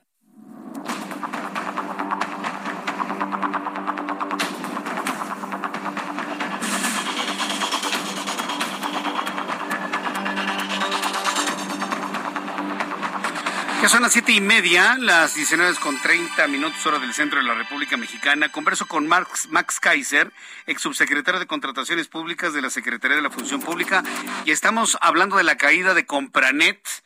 Ya el propio Compranet del SAT se ha comprometido que a partir del mes de agosto lo van a volver a subir para que volvamos a tener esa transparencia que pues he notado, hemos notado muchos que como que no les gusta la presente administración. Estimado Max Kaiser, ¿qué, qué modificaciones, qué adecuaciones, qué ventajas debería tener el nuevo Compranet ahora que lo vuelvan a lanzar en el mes de agosto? Pues mira, eh, Jesús, antes de ventajas tendríamos que verificar, hacer una auditoría digital muy compleja de parte de aquellas organizaciones que han bajado la base de datos para contrastar que no nos hayan quitado información sensible, digamos, eh, eh, a través de Companet diversas organizaciones se dieron cuenta de grandes escándalos que hemos tenido en lo que va de, esta administración y a mí no me gustaría pensar mal que la caída fue para echarle un ojito a la información que pudiera comprometer a alguien y que y que la limpieza. Eso es lo primero que se debería hacer. Pero a partir de ahí, Jesús, lo, lo que deberíamos de tener, lo que deberíamos de exigir es una plataforma que sea transaccional. O sea, lo que queremos no es una simple página de Internet en la que podamos consultar cosas que ya pasaron. Compranet debe ser una plataforma en la que se realizan las diferentes etapas de la contratación pública, desde la planeación y la presupuestación, la publicación de bases, la recepción de las propuestas técnicas y económicas, la evaluación, el fallo, el contrato, el seguimiento. Es decir, las plataformas digitales de contrataciones públicas del mundo no solo son una ventana para ver documentos de cosas ya pasadas, son plataformas que en tiempo real permiten tomar ciertas decisiones para que tú puedas con- reconstruir cada uno de los procedimientos, generar responsabilidades, eh, generar eficiencias, generar inteligencia de mercado y tener la capacidad de utilizar toda esa información para tomar mejores decisiones desde el gobierno y desde y, desde desde lo privado. Para eso debería de servir una plataforma de contrataciones públicas. Estamos hablando, insisto, de 400 mil millones de pesos al año en los proyectos de infraestructura más importantes, en las compras más importantes como de medicinas, de vacunas, de, de- de equipo técnico que necesite el gobierno, de equi- equipo técnico para el ejército, para la Guardia Nacional. Lo que necesitamos es una plataforma de alto nivel que además le dé confianza a los mejores proveedores de bienes y servicios, no solo de México, sino del mundo. Eso es lo que deberíamos de tener. Pues eh, esperemos que efectivamente podamos tener algo como lo que se plantea y sobre todo a ver si efectivamente lo echan a andar en el mes en el mes de agosto, a ver si no nos sale luego con una prórroga, ¿no? Ay, que creen que no queda. este, mejor para una septiembre. prórroga y, y que nos empiecen a, a- a transformar esto en una simple plataforma en- a la que van a mi- migrar los datos, eh, a, la- a la, a la que tendríamos que creerle que son los datos adecuados. Creo que esto es, esto es muy grave y tenemos que ponerle mucha atención Sí. porque de, ahí, de, de las contrataciones públicas han salido los grandes escándalos de corrupción de este gobierno. Sin duda alguna. Bueno, pues Max Kaiser, de verdad yo agradezco mucho este tiempo para el auditorio del Heraldo Radio. Una vez que ya tengamos ya una idea más clara de cuándo van a volver a lanzar esta plataforma, pues volveremos a platicar para ver qué tal luce. Muchas gracias, Max. El agradecido soy yo, un saludo a todo el auditorio. Gracias, hasta luego, que te vaya muy bien. Es Max Kaiser, ex, ex subsecretario de Contrataciones Públicas de la Secretaría de la Función Pública. Esto es lo que, lo que se ha planteado sobre este tema, sobre el asunto del Compranet. Mire que si no nos damos cuenta, el SAT no nos avisa, ¿eh? El SAT no nos avisa. ¿Por qué no nos dimos cuenta? Pues porque siempre estamos haciendo investigaciones periodísticas en donde hay que consultar Compranet y, ah, mira, no funciona. ¿Sabe quién, quién me lo comentó? Este, mi compañero Amado Azueta. Él estaba precisamente haciendo trabajos de investigación documental y cuando quiso obtener información de Compranet, ah, está caído. Y sobre todo con la información de está suspendido hasta nuevo aviso. Y como le dije, el nuevo aviso puede ser hoy, mañana o el resto de la administración. Em, entro en comunicación con Cecilia Genel. hablando de otras cosas, cuando son las 7.35 hora del centro de la República Mexicana, hablemos de cosas que podamos hacer durante el fin de semana. Quiero hacerle una gran convocatoria para que redescubramos los museos y los lugares culturales en nuestro país. Le platicaba hace unos instantes que estamos en el tercer mundo, inclusive en lo cultural. La forma como podemos remontar ser un país subdesarrollado en lo cultural, en el arte, eh, en el conocimiento de nuestra propia historia, es visitando lugares interesantes.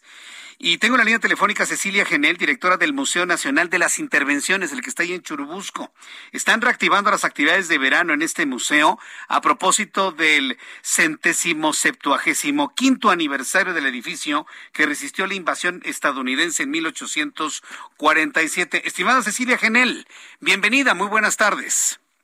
Jesús Martín, ¿cómo estás? Muchísimas gracias a ti, a tu equipo y al Heraldo por esta invitación. Encantada de estar contigo y como bien dices, de vernos otra vez, de volvernos a ver en los espacios Así que es. son los museos, espacios de encuentro. El, es- este lugar, el Museo Nacional de, Ci- de las Intervenciones en Churubusco, tiene un especial impacto en mi persona porque fue uno de los primeros lugares que conocí cuando estaba en la primaria. Me llevaron ahí en el Instituto México, nos llevaron a este lugar y yo quedé completamente maravillado y encantado de la historia que se gestó en este, en este lugar.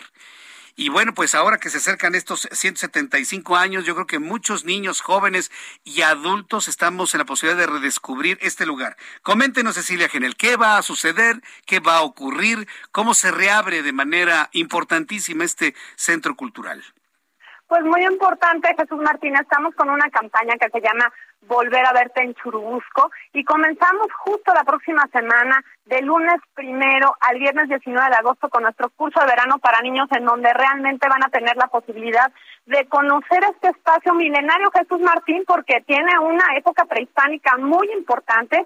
Recordemos que fue el adoratorio del dios Huitzilopochtli y tiene que platicarnos todo el siglo XIX, por supuesto, además de esta vida conventual, de un cuarto convento de la orden franciscana. Entonces, imagínate todo lo que van a conocer los niños, van a hacer arqueología, hay visitas guiadas, talleres, juegos tradicionales, van a hacer un huerto, una reproducción prehispánica, van a excavar con arqueólogos de Lina, van a hacer reproducciones en arcilla y en cerámica. Eso es para los niños, Jesús Martín. Y por supuesto, el día sábado 20 de agosto conmemoramos el 175 aniversario de la batalla de Churubusco que es lo que le da nombre al hoy Museo Nacional de las Intervenciones y los esperamos a todos. Jesús Martínez, tuvimos dos años y medio en nuestras casas, dos años y medio con miedo y ahora yo invito a todos a que retomemos estas actividades no con miedo, sino con prudencia y con mucha precaución, siguiendo los lineamientos, pero viéndonos ya cara a cara, tete a tete, Martín, que es lo más importante, Jesús Martín. Lo que me lo, que me gusta, ¿no? Y sobre todo porque ya varios museos han empezado a abrir y tuve la oportunidad de, ir hace poco al Museo Nacional de Antropología. Bueno, está llenísimo de personas. Yo creo que una historia de éxito como es el Museo Nacional de Antropología lo podemos ver en este Museo Nacional de las Intervenciones de Churubusco en esta campaña Volverte a ver en Churubusco. Me imagino que nos cuentan la, historia, ¿no? De este, de este inmueble y todo lo que se vivió en aquel año de 1847, Cecilia. Así es, Jesús Martín, y, y tenemos un programa fantástico todos los domingos eh, que se llama Visita con personaje de la historia. Y lo mismo vas a encontrarte con Pancho Villa, lo mismo vas a encontrarte con Carlota y Maximiliano, con la Malinche, con el propio Dios Huitzilopochtli, que te van a platicar, bueno, el porqué, el porqué de los procesos históricos, pero de una forma muy divertida, de una forma muy entretenida, porque así es como tenemos que aprender la historia, Jesús Martín, porque la historia no es solamente de quien la escribe, sino de quien la cuenta, de quien la pinta, y eso queremos en el Museo Nacional de las Intervenciones, que cada quien genere una reflexión después del recorrido y bueno, se quede con su propia interpretación y nos enriquezca también con un rapport por medio de nuestras redes sociales, por medio de nuestro buzón de quejas y sugerencias. Y bueno, Jesús Martín, la idea por supuesto es, como bien dices, reencontrarnos, no solamente rememorar este 20 de agosto, sino reencontrarnos, porque tenemos dos años y medio formando nuevos públicos por medio de las redes sociales, pero no hemos tenido posibilidad de volver a ver a nuestros estudiantes, Jesús Martín, que estuvieron encerrados, ¿no? Entonces ahora es el momento, ahorita en vacaciones, salgan a los museos porque si bien el cine, por supuesto el teatro tienen ofertas maravillosas, en los museos Jesús Martín se viven experiencias holísticas. Son espacios de encuentro, son espacios en donde realmente te puedes adentrar, te puedes sumergir y sobre todo viajar en el tiempo, que esa es una posibilidad que no tiene otra arte. Eh, eso es muy interesante, sobre todo ahora que está de moda viajar en el tiempo, pues ir precisamente al Museo Nacional de las Intervenciones es un verdadero viaje en el tiempo y lo digo porque yo mismo lo, lo he experimentado y es un lugar extraordinario. ¿Dónde ubicamos el Museo Nacional de las Intervenciones para el público que no lo ubica o no lo recuerda? ¿Cómo llegamos hasta ahí, Cecilia? Es muy fácil, además Jesús Martín, de verdad pueden llegar por el metro eh, General Anaya, pueden llegar también a División del Norte o al propio río Churubusco o Tlalpan y caminar hacia Museo Nacional de las Intervenciones. Está muy bien señalizado el cómo llegar. Ahí van a encontrarse con una eh, fachada con cuatro espléndidos cañones que, que inmediatamente te hacen volar, te hacen volar la imaginación. Ahí los vamos a esperar y en nuestras redes sociales, si me permite Jesús Martín, eso es Museo Nacional de las Intervenciones en Facebook, en Instagram, en Twitter también, estamos en TikTok, estamos y eh, los esperamos de martes a domingo de 10 de la mañana a 4 de la tarde, Jesús Martín. 10 de la mañana a 4 de la tarde de martes a domingo y ya con esta campaña volverte volver a verte en, en Churubusco a partir del próximo lunes, ¿verdad? Pero ya podemos ir este fin de semana, ¿no? Porque Ah, no, no, no, bueno, este fin de semana ya, ya, los esperamos. Y otra actividad a la que yo les, yo los invito a asistir, Jesús Martín, porque es algo que tenemos que vivir en esas 100 cosas que hacer antes de morir. Nadie se pierda, por favor, el primer domingo de cada mes a las 3 de la tarde, el tradicional tatú de la banda de gaitas del batallón de San Patricio. Eso es algo que todos tenemos que ver una vez en la vida, Jesús Martín, aunque sea. Muy bien, pues ahí estaremos entonces visitando el Museo Nacional de Intervenciones y reencontrarnos y volver a vernos todos en Churubusco. Cecilia Genel, muchísimas gracias por este tiempo. Jesús Martín, gracias a ti, a todo tu equipo y al Heraldo por este espacio para la cultura. Gracias. Muchas gracias. Hasta luego, muy buenas tardes. Es Cecilia Genel, directora del Museo Nacional de las Intervenciones. Está en Churubusco. Llega usted por División del Norte hacia el sur, cruzando cruzando Río, eh, Río Churubusco, precisamente la siguiente calle es Jicotencatl, da usted vuelta a la, a la izquierda y ahí se va a encontrar con el Parque Jicotencatl y enfrente está el Museo Nacional de las Intervenciones. Facilísimo de llegar, lleva a sus niños, la verdad. Hay que reencontrarnos con este gran lugar cultural. Queremos dejar la ignominia, bueno, pues vamos al museo, nos va a ir, pero bastante, bastante bien.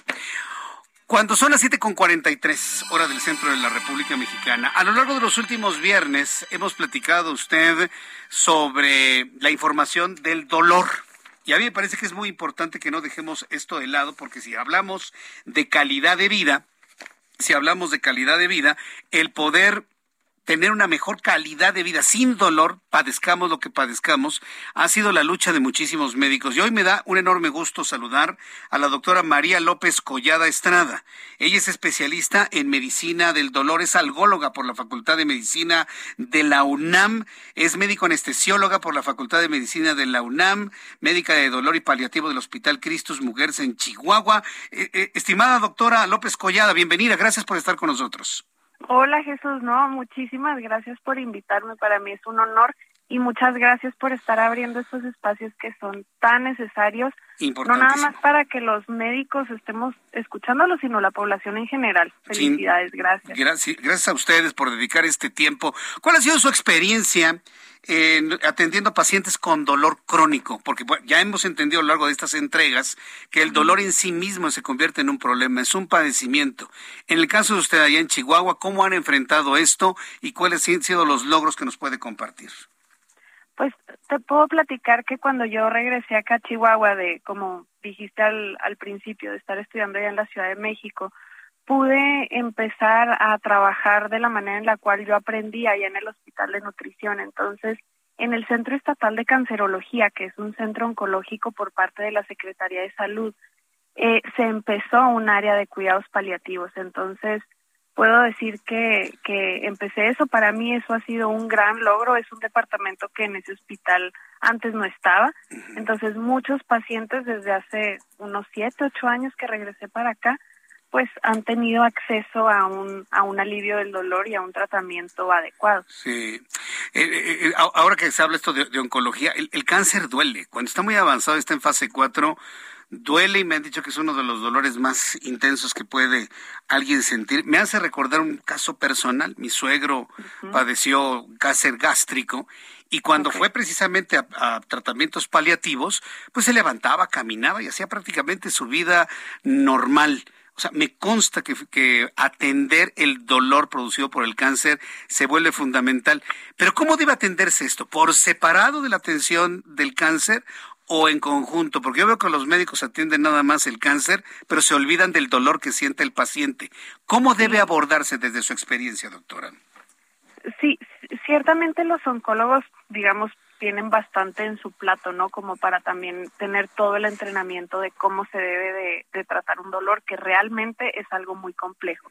Entonces, se debe de abordar de una manera digamos, paralela con el oncólogo, pero lo ideal es que un paciente que tiene cáncer y que tiene un dolor importante si sea tratado por un algólogo que es un especialista en dolor, que así como el oncólogo estudió tantos años para aprender cómo curar el cáncer, los especialistas en dolor estudiamos igual porque el dolor no es algo fácil de tratar y eso es algo que, que necesitamos que muchas personas eh, logren, logren saber si todo fuera tan fácil como todos los dolores se quitan con un paracetamol o con un ibuprofeno, pues realmente Jesús, no estaríamos tú y yo platicando aquí el día de hoy. Pero no es así. O sea, el, dolor no, no, es, tomar nada más una pastillita, me queda claro. Entonces, para enfrentar el dolor del cáncer, tiene que ir de la mano oncólogo y algólogo para poder comprender esto. ¿Y qué tanto se ha desarrollado esta idea en México, doctora? Está, está bastante desarrollada, pero claro que está mucho más desarrollada dependiendo del tipo de ciudad eh, de la que estemos hablando, ¿cierto? Porque en la Ciudad de México está muy implementado el hecho de que todos los lugares en donde se ven pacientes con cáncer tienen un lugar de cuidados paliativos que en donde hay especialistas en esto. Esto también es cierto en Monterrey, en Guadalajara y en cierta medida, pues en algunas ciudades como en la que yo estoy, en capitales, etcétera. Pero evidentemente esto va disminuyendo eh, conforme nos vamos a zonas a zonas rurales, que ahí también hay muchas personas que tienen cáncer, que muchas veces necesitan estar viajando muchísimas horas para llegar a algún lugar cercano y muchas veces esto no sucede. Entonces diría yo que es, digamos, proporcional al número de habitantes de cada ciudad. Proporcional al- a, los habitantes de, la, de cada ciudad. Eso me, me implica un enorme riesgo, porque hace unos instantes platicaba con, un, con el secretario de Salud del estado de, de Nayarit y él se quejaba, ¿no?, de la falta de especialistas Sí, en diversas claro. materias. En el caso de cáncer y algólogos, ¿cómo andamos en esa materia en México? ¿Hay suficientes? Mal. ¿Faltan? ¿Cómo andamos?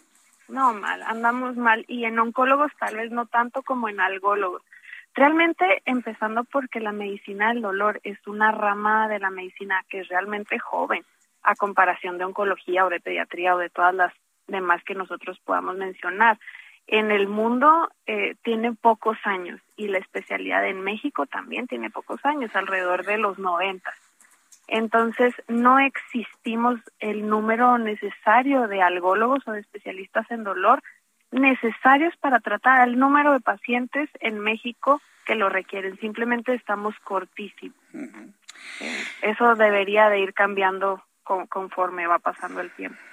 Eh, quiero pedirle, doctora, que nos recomiende algún contacto, alguna página en Internet, alguna forma de contacto para que el público pueda pedir ayuda si tiene dolor, dolor crónico.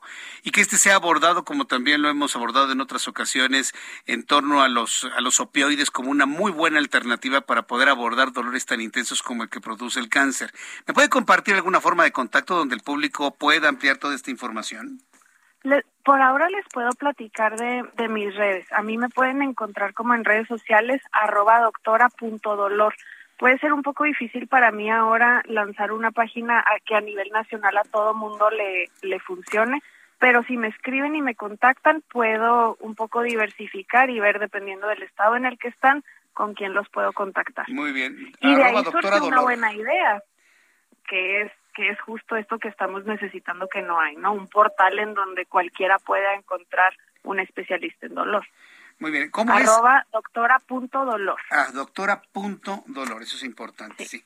Correcto, pues yo quiero agradecerle mucho, eh, doctora María López Collada Estrada, que me haya tomado la comunicación el día de hoy, compartirnos esta experiencia. Que tenga usted muy buenas tardes, doctora. Muchas gracias, ustedes también, hasta luego. Ah, hasta luego, que te vaya muy bien.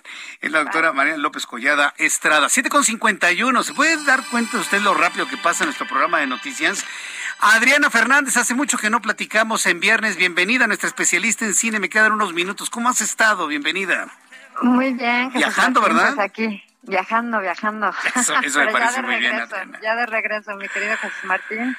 Y pues vámonos de voladísima con algunas recomendaciones. A ver, tus recomendaciones, por favor. Sí, bueno, primero que nada, la de Elvis, mi querido Jesús Martín. ¿Te No sé si ya tuviste. Me gustó, me gustó bastante. ¿A Sí, ti te gustó? me- sí, me gustó, ¿eh? No me gustó tanto Tom Hanks, ¿eh?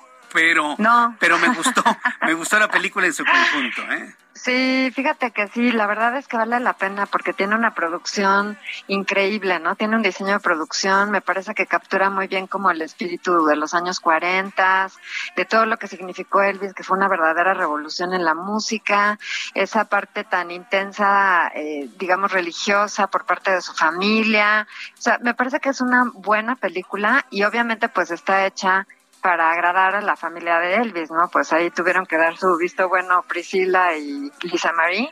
Entonces, pues obviamente ponen al coronel Parker, que es eh, Tom Hanks, lo ponen del asco, ¿no? Lo ponen así como el peor hombre sobre la tierra.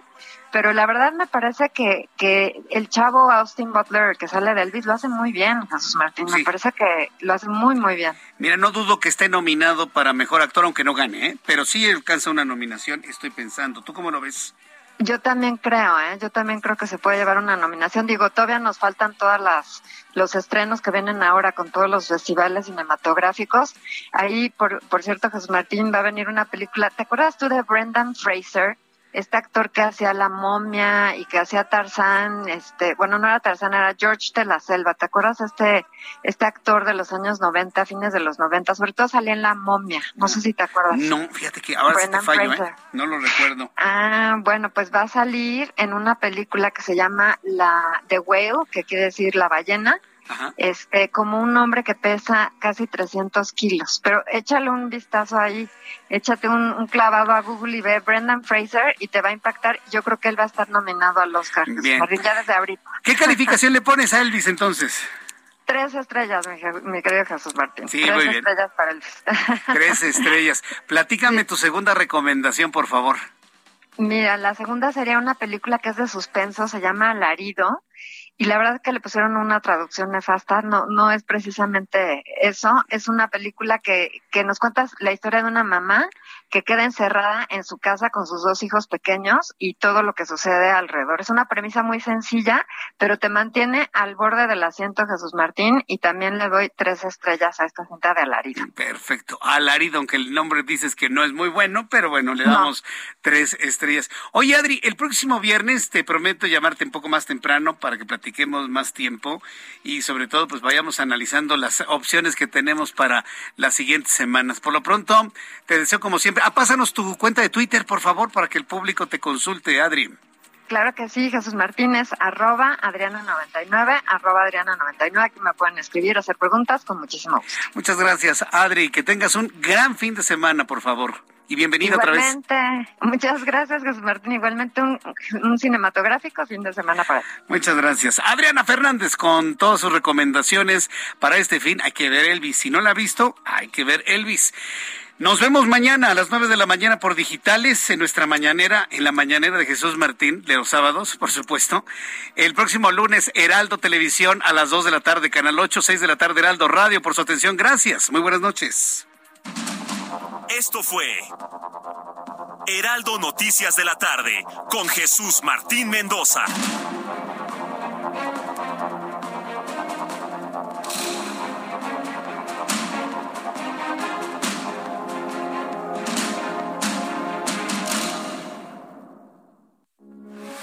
Heraldo Radio 98.5 FM, una estación de Heraldo Media Group.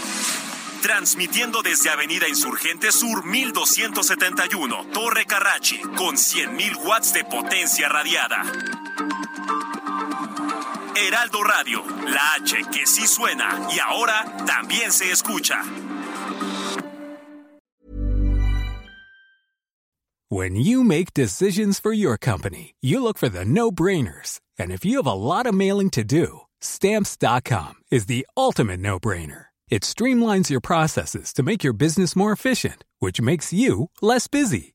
Mail checks, invoices, legal documents, and everything you need to keep your business running with stamps.com. Seamlessly connect with every major marketplace and shopping cart. Schedule package pickups and see your cheapest and fastest shipping options from different carriers with rates up to 89% off USPS and UPS rates. And with the stamps.com mobile app, you can take care of mailing and shipping wherever you are. Make the same no-brainer decision as over 1 million other businesses with stamps.com. Sign up with code program for a 4-week trial plus free postage and a free digital scale. No long-term commitments or contracts. That's stamps.com. Code program.